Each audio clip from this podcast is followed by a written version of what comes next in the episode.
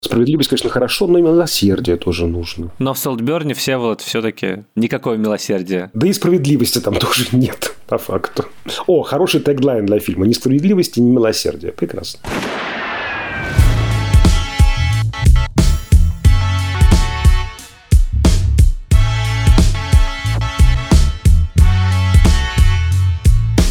Всем привет! Это подкаст Кинопоиска крупным планом. Меня зовут Дуля Джинайдаров, я редактор видео и подкастов Кинопоиска. А я Всеволод Коршунов, киновед и куратор курса «Практическая кинокритика» в Московской школе кино.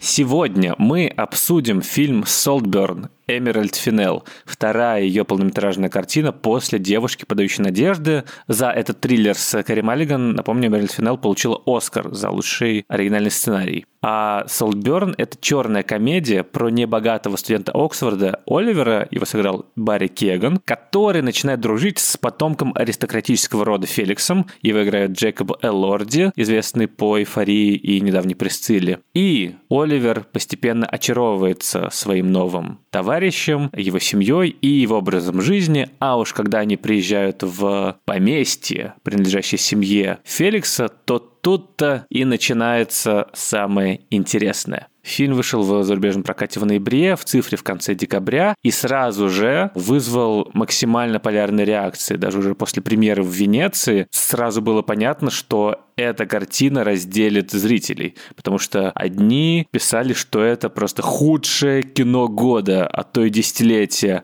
Мерзкая, безвкусная, беззубая сатира на британскую элиту без внятного посыла, вообще непонятно, зачем это было снято. Другие, что это потрясающе красивый и дерзкий фильм с невероятно крутыми актерскими работами, с прекрасно сделанным художественным миром и вообще главное киновпечатление 2023 года. Истина, как обычно, посередине, Хотя, что такое истина, в общем, неизвестно. Если вам не понравилось или понравилось, то очевидно, что это как бы ваше кино. И фильм «Солтберн» определенно призван вызывать э, именно вот эти вот эмоции яркие. И стоит ему отдать должное в этом. И в целом, если у вас есть ТикТок или Твиттер, то Салберн никуда было не сбежать. Сцена в ванной, голый танец в финале и фанкамы Джейкоба Лорди. В общем, это главный соцсетевой киноконтент последних недель, потому и решили обсудить. Вообще, э, как бы у меня есть подозрение, что тебе, скорее всего, не зашел фильм, потому что, кажется, у Солтберна довольно расфокусированный посыл, и то, что называется не очень сделанная кульминация, и строгий профессор Коршунов таких сценаристов и режиссеров обычно отправляет на пересдачу.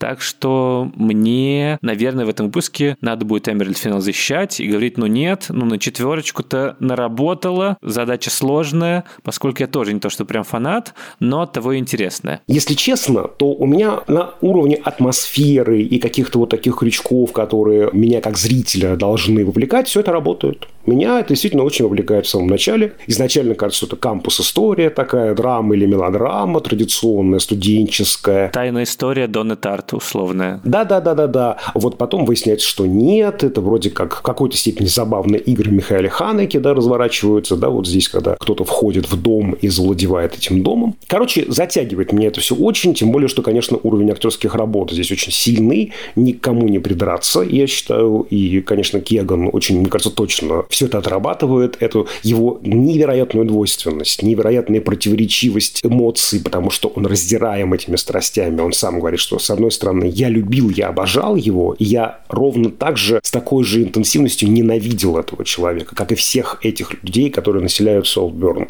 Меня это все втягивает, да, атмосфера, какие-то крючки. Вот, например, ну, очевидно совершенно было для меня, что отец его жив, потому что он приходит с этим известием про мертвого отца ровно тогда, когда это ему, персонажу Кегану, нужно. Вот я думаю, что там с отцом не так?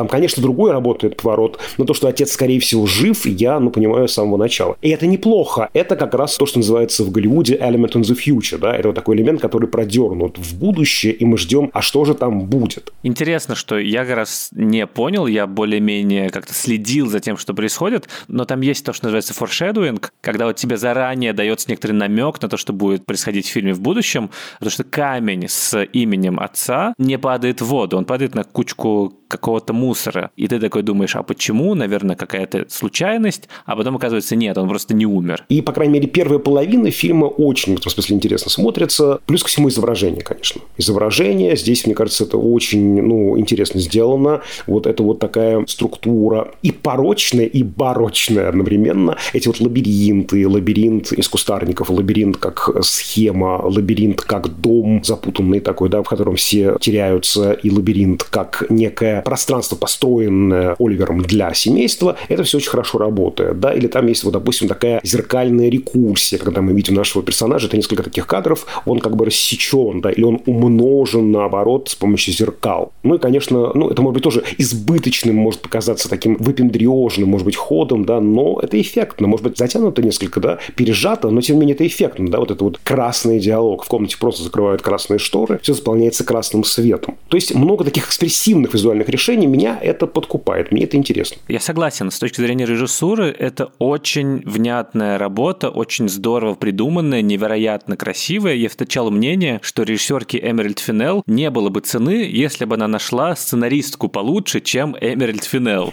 Потому что здесь есть вот эта вот игра со светом и тенью еще дополнительная, которая превращает фильм в готический хоррор иногда, а иногда, когда сцена вечеринок, то в рилс, полный ярких цветов. Или же фото в Пинтересте, когда вот они на лужайке в солнечном свете нежатся. Здесь очень крутое внимание к материальной среде, когда мы видим на заднем плане какой-то супердорогой предмет искусства, а рядом с ним просто какой-то мусор, там пачки сигарет, банки Кока-Колы. И это как раз хорошо работает на то, что вот эти вот все богатые аристократы, они относятся к красоте мест, в которых они живут, и к невероятному богатству, как к чему-то банальному. И заодно это хорошо работает на то, что это в целом фильм про обсессию красотой, но при этом которая напрямую связана с некоторыми болезненными чувствами, что у тебя рядом с невероятным изяществом еще и какое-то дикое уродство непременно заводится. Но самое показательное в этом смысле сцена — это эпизод с караоке, в котором у тебя все освещено как картина Караваджо, но при этом в левом углу снизу у тебя караоке, и от него вот этот вот свет абсолютно искусственный виден, и ты понимаешь, что вот это ощущение от фильма. И ты сказал про то, как располовинивают иногда Оливера, и там очень много же вот этих вот зеркал постоянно. Он смотрит э, на себя, смотрит еще на кого-то. Мы видим его отражение в стекле стола, и он раздваивается, и ты понимаешь, что это такой герой лицемерный, двуликий Янус. И там очень много окон. То есть это, с одной стороны, про свободу, про то, что ты видишь небо, видишь какое-то пространство, видишь будущее, а с другой стороны, про воеризм, то, что главный герой часто через это окно смотрит смотрит на предмет своего обожания,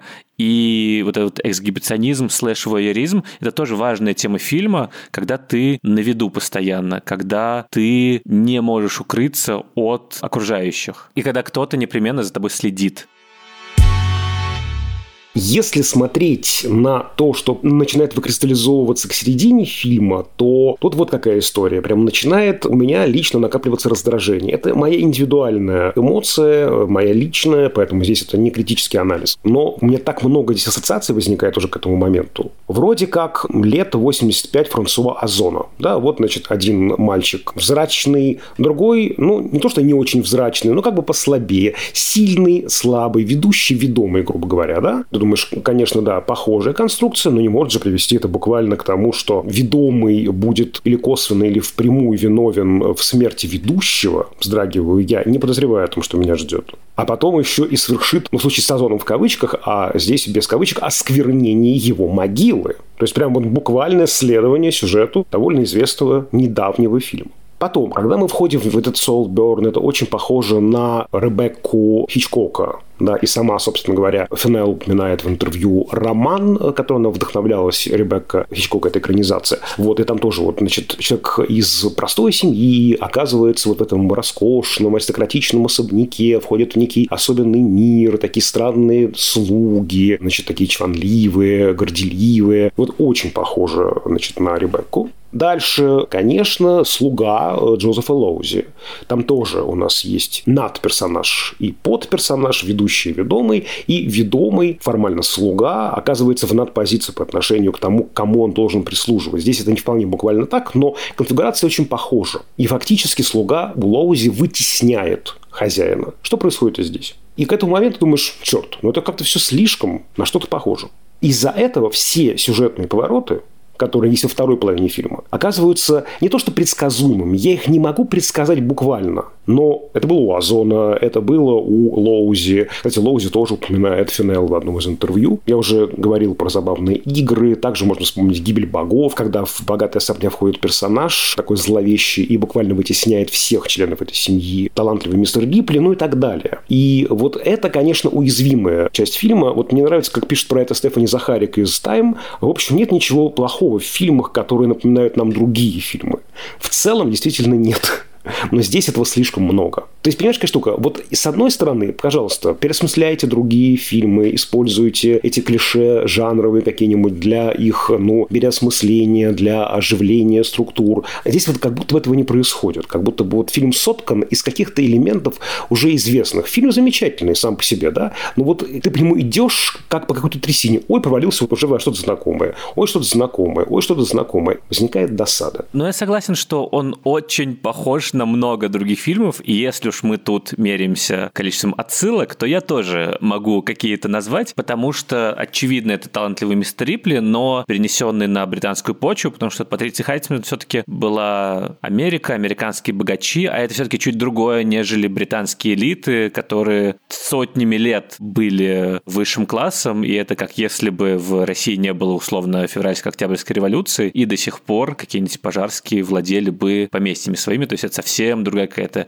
история, совсем другой уровень разрыва, даже не тот, который в «Паразитах», гораздо-гораздо шире и глубже и больше. Это то, что так легко не разорвать вот эту связи между элитами, которые поколениями выстраивались. И очевидно, что тут есть отсылки к возвращению в Брайсхед, потому что Феликс сам говорит, что Ивлин Во был очарован его семьей, и здесь тоже вот эта вот сюжетная структура лето в загородном доме, когда какой какой-то внешний человек приходит в богатый аристократический дом, и там у него завязываются какие-то интересные отношения с окружающими. Это одновременно искупление, мне кажется, по крайней мере, напоминает по структуре, потому что тоже про какое-то вот это вот любовное томление, но при этом и классовую пропасть. Еще тут очевидный источник вдохновения – это «Сон в летнюю ночь», потому что эта вечеринка, она как раз тематически отсылает к этой пьесе Шекспира, и в пьесе, соответственно, был конфликт между четырьмя любовниками, и тоже вот такая немного эротическая какая-то странная игра между персонажами, и здесь, очевидно, тоже важен сексуальный подтекст в отношениях между героями, и секс не просто как секс, а секс как динамика власти, то есть что-то, что представляет их отношения в этом конкретном телесном ракурсе. И, мне кажется, очень милая отсылка к Перси Шелли,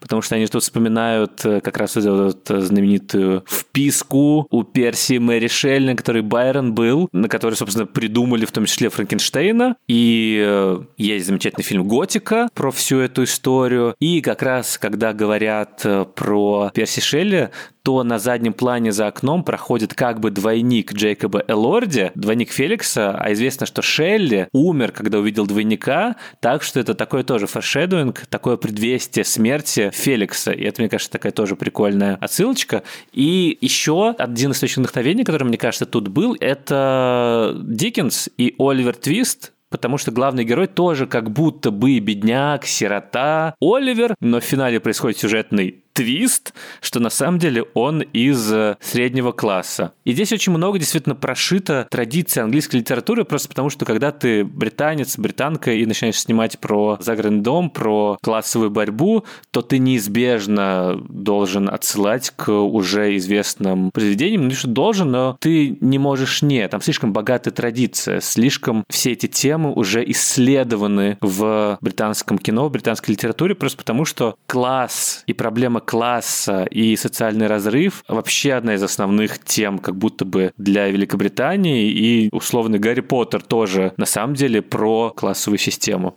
Здесь, мне кажется, есть вот эта вот классная игра этими традициями. Она может быть э, заключена сама в себе, и в итоге ты не то чтобы получаешь что-то новое, но она любопытная. Ты вроде как смотришь «Возвращение в Брайтсхед», такое вот идиллическое, историческое кино ностальгическое про английских аристократов, там условная гордость и предубеждение от Кири Найтли, но потом у тебя сцена, как Барри Киган хлюпает э, водичкой в ванной, в которой только что мастурбировал э, герой Джейкоба Лорди. Ты такой, окей, этого, кажется, у Джейн Остина и Ливлина Во не то, чтобы было. И в целом, на самом деле, что нового есть в Солтберне, это то, что он переносит эту супер понятную историю в современность. И сама Эмеральд Финал говорила, что она поместила 2007 в том числе потому, что мода 15-летней давности, в какой бы точке времени ты ни находился, всегда довольно уныло выглядит, потому что круг ностальгии еще не успел пройти, чтобы все это вошло обратно в обиход и стало классным.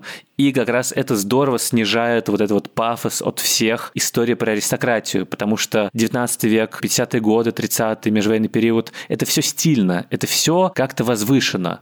А здесь нужно было показать, что это максимально бытовая история, что вот это вот противостояние, оно на самом деле не то чтобы красиво, но при этом оно и красиво в вот этом вот сочетании каких-то низких материй и возвышенного вечного. И это как раз интересно в Солтберне. Вот это вот постоянная игра, постоянный конфликт между тем, что у тебя это готический роман, вроде как, про замок, в который пришло зло, а с другой стороны у тебя там MGMT играет и караоке звучит.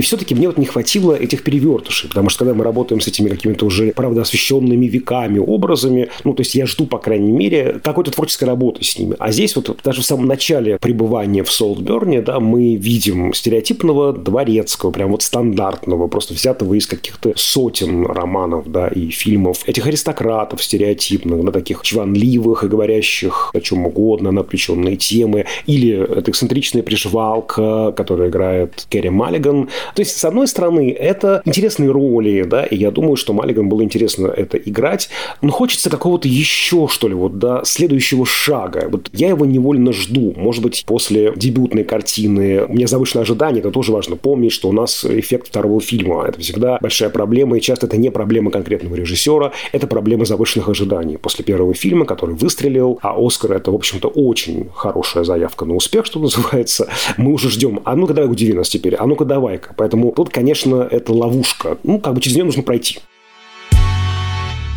Самая частая претензия к фильму, что он хочет быть невероятно дерзким, радикальным опытом, переживанием, и для кого-то он таковым, наверное, является. Вот все эти люди, которые говорят, что «О, боже мой, когда Барри Киган начал голым танцевать, это что-то просто самое невероятное, что я видел в этом году и вообще в жизни в кино», то, конечно, такое отношение и такое вознесение на пьедестал, наверное, раздражает людей, которые как бы повидали в своей жизни некоторые фильмы и понимает, что совокупление с почвой, под которой лежит труп как бы твоего возлюбленного, это не самое жесткое, что можно видеть в кино. И да, с одной стороны, это хорошая метафора желания представителя среднего класса каким-то образом приблизиться и совокупиться с мертвым высшим классом, с отжившим свое рудиментом прошлого. Но при этом ты думаешь, ну окей, это не так шокирующе,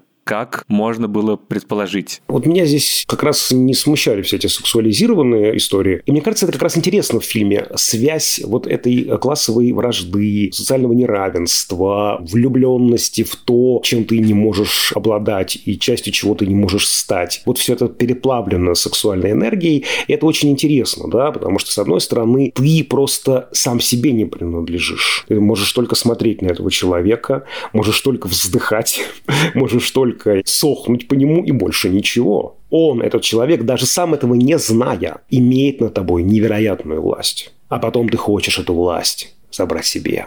Применить эту власть по отношению к тому, кто когда-то лишал тебя субъектности. Как это здесь, конечно, интересно сделано, да, вот это же тоже очень интересная тема. Любовь, насилие, секс, власть, социальные отношения, сексуальные отношения. Это такой очень плотный, сложный клубок, который, правда, мировое искусство исследовало очень активно в 20 веке. И вот это вот, опять же, обнаженность, эта телесность, эти какие-то вещи перверзные, они прям, ну, вот здесь очень точно, мне кажется, вшиты э, в историю. Слушай, я согласен с тобой, что это как раз здорово сделано, и мне кажется, часть негативного восприятия фильма связана с тем, что его то ли рекламировали, то ли начали воспринимать изначально как «It's the Rich» кино фильм про классовую борьбу и месть аристократам. Но сама Эмерль Финел, увы, принадлежит к этому же самому высшему классу. Она дочка очень богатого ювелира, ходила в Оксфорд сама. И, судя по всему, не очень готова, как некоторые левые режиссеры вроде Пон Джун Хо, Рубена Эслунда или Райана Джонсона, вскрывать пороки сферы богатых людей. И здесь основной является не тем классовой борьбы, для которой уже метафорой является секс и обожание, и первая любовь,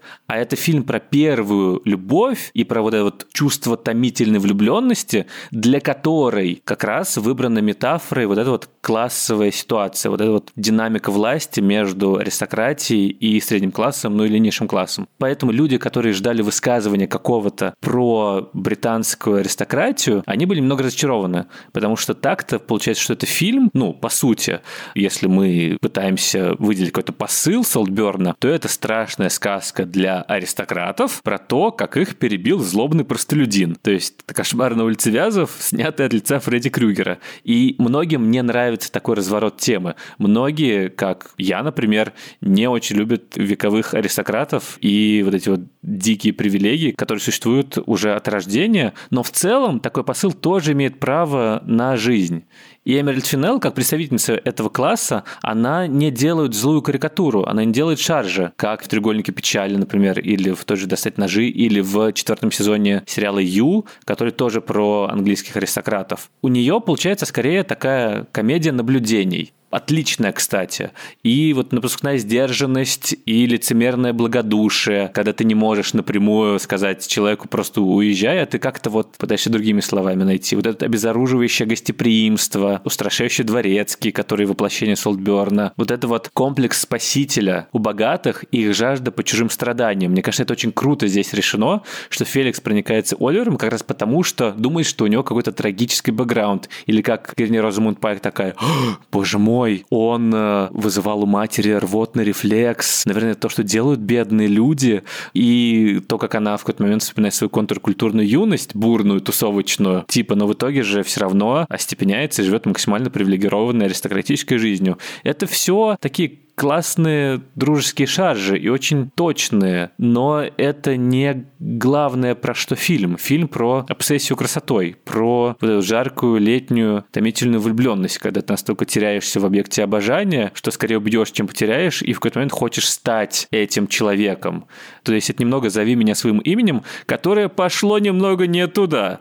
То есть если бы Тимоти Шаломе был э, социопатом с лицом Барри Кегана. Для меня все-таки еще помимо этой истории истории, да, вот эта обсессия, о которой ты говоришь, это еще история падения, да, история, как человек, на что он может пойти ради своей цели. Причем здесь не очень понятно, он движется сам или он просто раскрывается, все это часть большого плана. Ты знаешь, когда вот выясняется, что все он выдумал про отца и про своих родителей, якобы наркоманов и алкоголиков, ну, я лично уже ничему не верю. О нем говорят, что он одевается в секонд-хенде. А зачем ему одеваться в секонд-хенде? Собственно говоря, он из богатой тоже семьи. Он буржуа. Он живет в таком респектабельном пригороде. Да, конечно, это не аристократическое поместье, э, значит, вот, да, какое-то огромное, многогектарное, да, но тем не менее у него есть деньги. Нам показывают большую пачку купюр у него в кошельке. То есть я уже могу предположить, что он специально одевался так фигово он уже специально как будто бы метил, поступая в этот Оксфорд, в какого-то из этих аристократов. Ну да, интересно, но при этом все-таки ты мало что понимаешь про мотивы этого Оливера, вот этот финальный странный монолог, в котором Барри Кеган зачем-то пересказывает более-менее все то, что мы и так поняли, не отвечает как бы на какие-то главные вещи, а кто такой этот человек? Он просто социопат или же он э, действительно полюбил? Ну, то есть много вопросов, как говорится, а те вопросы, на которые ты не хотел знать ответы, тебе зачем-то разжевывают, потому что про то, что Оливер убил всех, ты как бы так понимаешь, тебе, да, интересно, как именно это произошло, и трюк с шампанским и передозом действительно прикольный,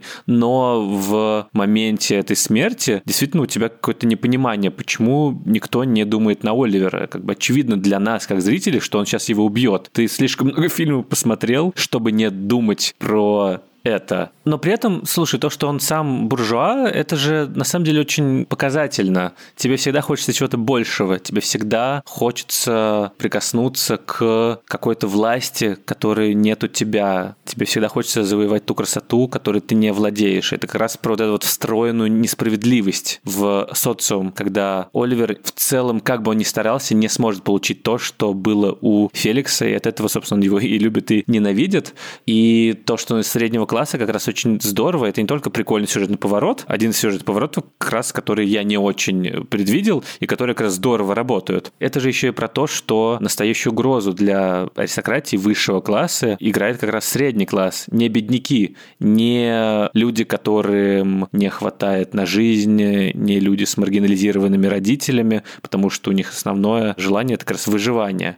А разрушить вот эту вот устоявшуюся социальную структуру могут как раз люди, у которых уже есть какие-то ресурсы, которые как раз могут подняться на ступеньку вверх.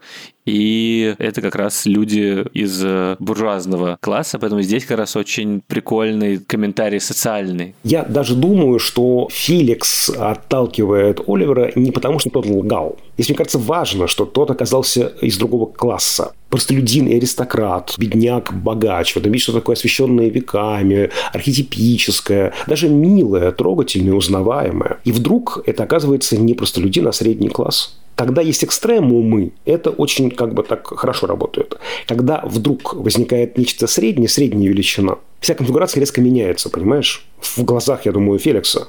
Это вообще очень интересный разворот. Он же сам себя называет вампиром, Оливер. И мы же уже говорили в выпуске как раз про «Сумерки», что вампиры часто ассоциируются с аристократами, которые пьют, значит, из своих вассалов кровь, кровь народа. А здесь, наоборот, новым вампиром оказывается буржуа. Это любопытно, это интересно. И поэтому очень, конечно, впечатляющим, провокационным, конечно, и точным, на мой взгляд, является голый танец в анфиладе. Он идет голым, не стесняясь никого. Я один, это мой дом. В чем хочу, в том и хожу. Он присваивает это пространство себе. Он проходит этот дом-лабиринт от начала и до конца как в Елене Звягинца, когда правнука Елены кладут на это вот покрывало, так и здесь, да, это такая очень интересная история присвоения прям почти телесного, физического. Да, и это классная сцена, финальная еще и потому, что она зеркалит э, сцену, в которой он приходит впервые в это поместье, и когда ему Феликс проводит экскурсию, похожую на знаменитый формат YouTube Vlog 73 Questions with кем-то там, одним кадром э, мы проходим сквозь все комнаты, и он такой, вот, э, тут осталось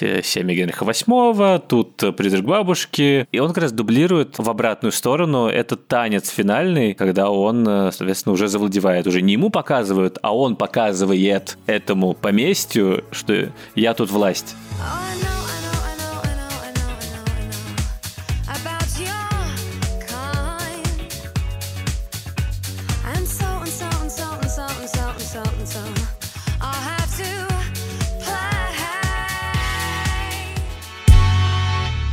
Главное, конечно, что хотелось бы сказать про Солберн, что отдельные сцены, даже если мы критикуем весь фильм э, и всю его концепцию, и что он, вообще говоря, значит, и что хотела сказать режиссерка, отдельные сцены решены круто. И какие-то эпизоды я не забуду. То есть, условно, если я вижу ТикТок с котиком, который в ванной лакает воду, то я такой, о, я знаю, какую сцену мне это напоминает. Или когда слышу Murder on the Dance Floor, то я понимаю, ага, кажется, пора снять одежду одежду и начать танцевать голым где-то. И самое круто здесь э, решенная сцена — это обед в столовой после смерти Феликса, когда все пытаются сделать вид, что все в порядке, э, закрывать шторы, все погружается в красный свет. Это очень здорово сделано. Ты понимаешь, что переживает каждый из героев, ты понимаешь, что происходит, ты понимаешь, что это какой-то поворотный пункт.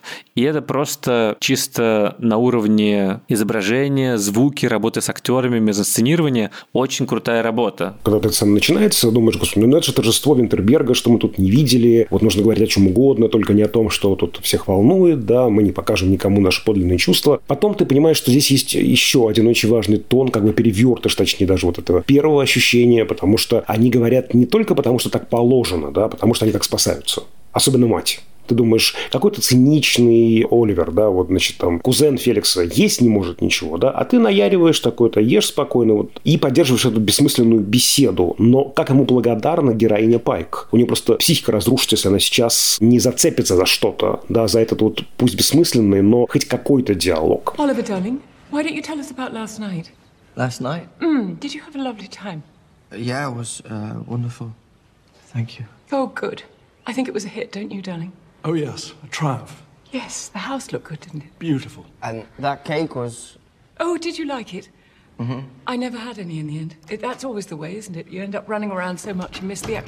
Вот ты сказал, что он нужен героине Розамунд Пайк, и мне кажется, очень здорово он вписался в семью, потому что он какой-то невероятный хамелеон, который на самом деле закрывает нужды всех более-менее персонажей, потому что Элспет необходимо какое-то подтверждение ее странных теорий и того, что она на самом деле права, выкинув эту Памелу из дома, и в финале, когда нужно делать вид, что все нормально.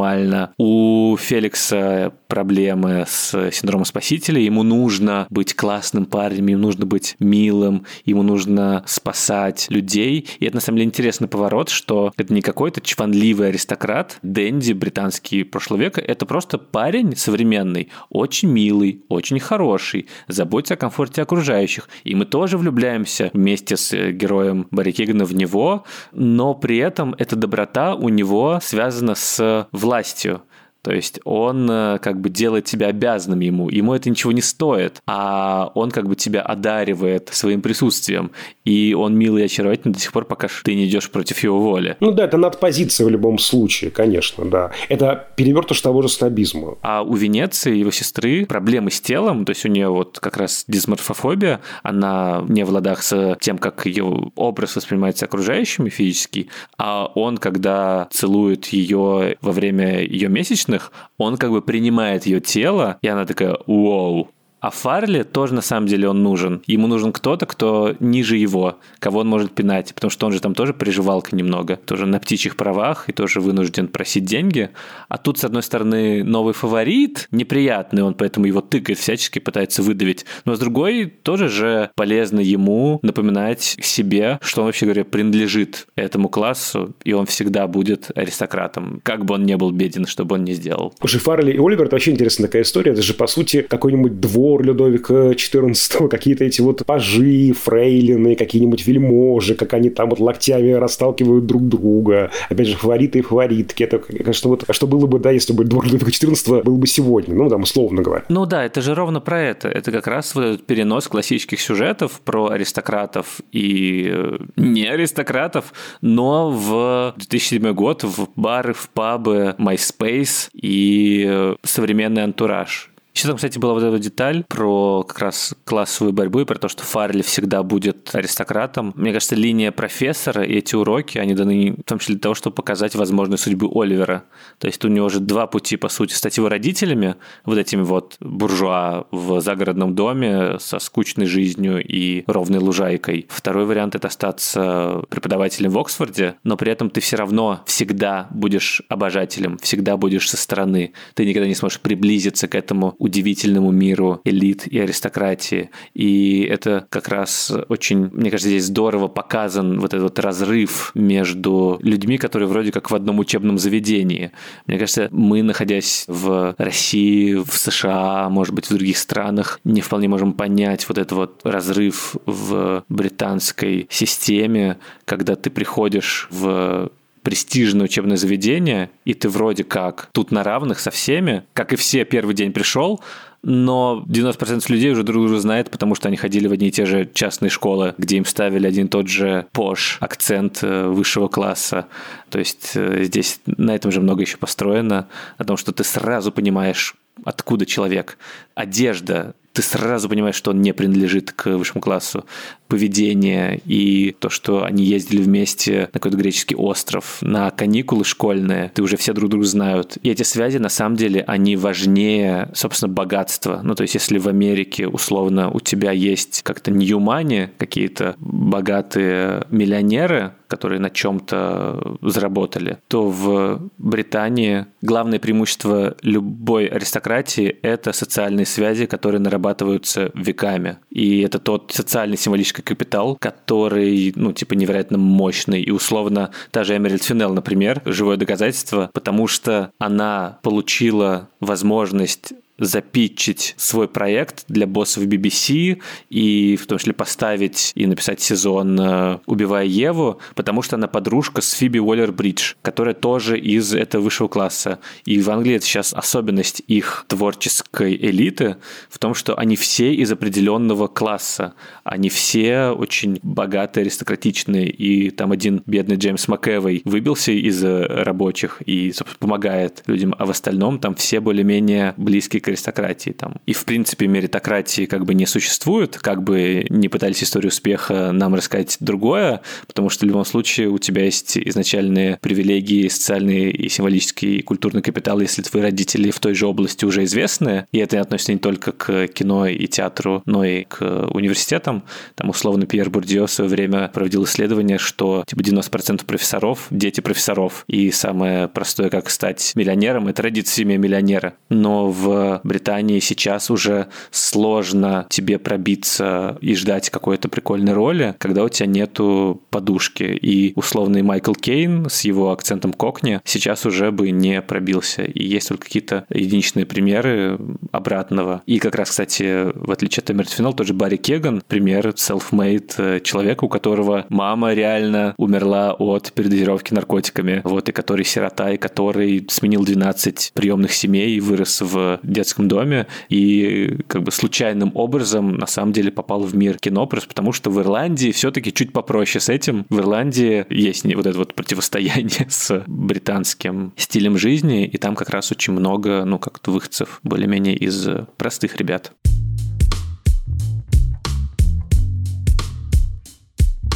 В отличие от главного героя фильма, мы, пожалуй, попрощаемся стандартным образом и просто скажем вам, как нас зовут. Меня все еще зовут Дуля Джинайдаров. А я пока еще все будут Коршунов. Мы есть на всех подкаст-платформах страны от Яндекс Музыки до Google Podcasts. Пожалуйста, ставьте нам звездочки в Apple Podcasts, ставьте нам сердечки в Яндекс Музыке. Можно в Apple Podcast писать короткие комментарии, а длинные развернутые комментарии писать нам на почту подкаст собака кинопоиск.ру. Еще у нас есть телеграм-канал общим планом. Там мы выкладываем ссылки на эпизоды, разные доп. материалы, опросы, картинки, мемы иногда. Общаемся со слушателями. Нас можно найти в комментариях время от времени. Так что подписывайтесь. Классный телеграм-канал. И еще, если вы любите общаться и оставлять комментарии, то YouTube-канал подкаста Кинопоиска тоже для вас. Потому что там, в отличие от большинства аудиоплатформ, можно оставлять комментарии к каждому выпуску. Тоже, в общем, делитесь вашими впечатлениями. Над этим эпизодом работали звукорежиссер Лера Кусто и продюсер Бетти Исакова.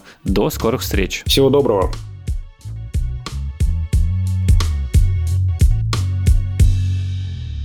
Кстати, Всеволод, Солтберн, название что значит? Понятия не имею, что это за соль и жжение солью. Это что значит? Сожжение соли, жженая соль. Есть жженый сахар, а это жженая соль или что? Соляной ожог. Мне кажется, это, в принципе, про ощущение от фильма, про то, что тебе сжется настолько, что ты хочешь э, попасть в это поместье. Это какая-то, типа, тлеющая рана. Не сыпь не соль на рану. М-м-м. Да, да, ну это то, чего ты не можешь избавиться. И также главный герой не может избавиться от этой обсессии, от э, вот этого вот поместья.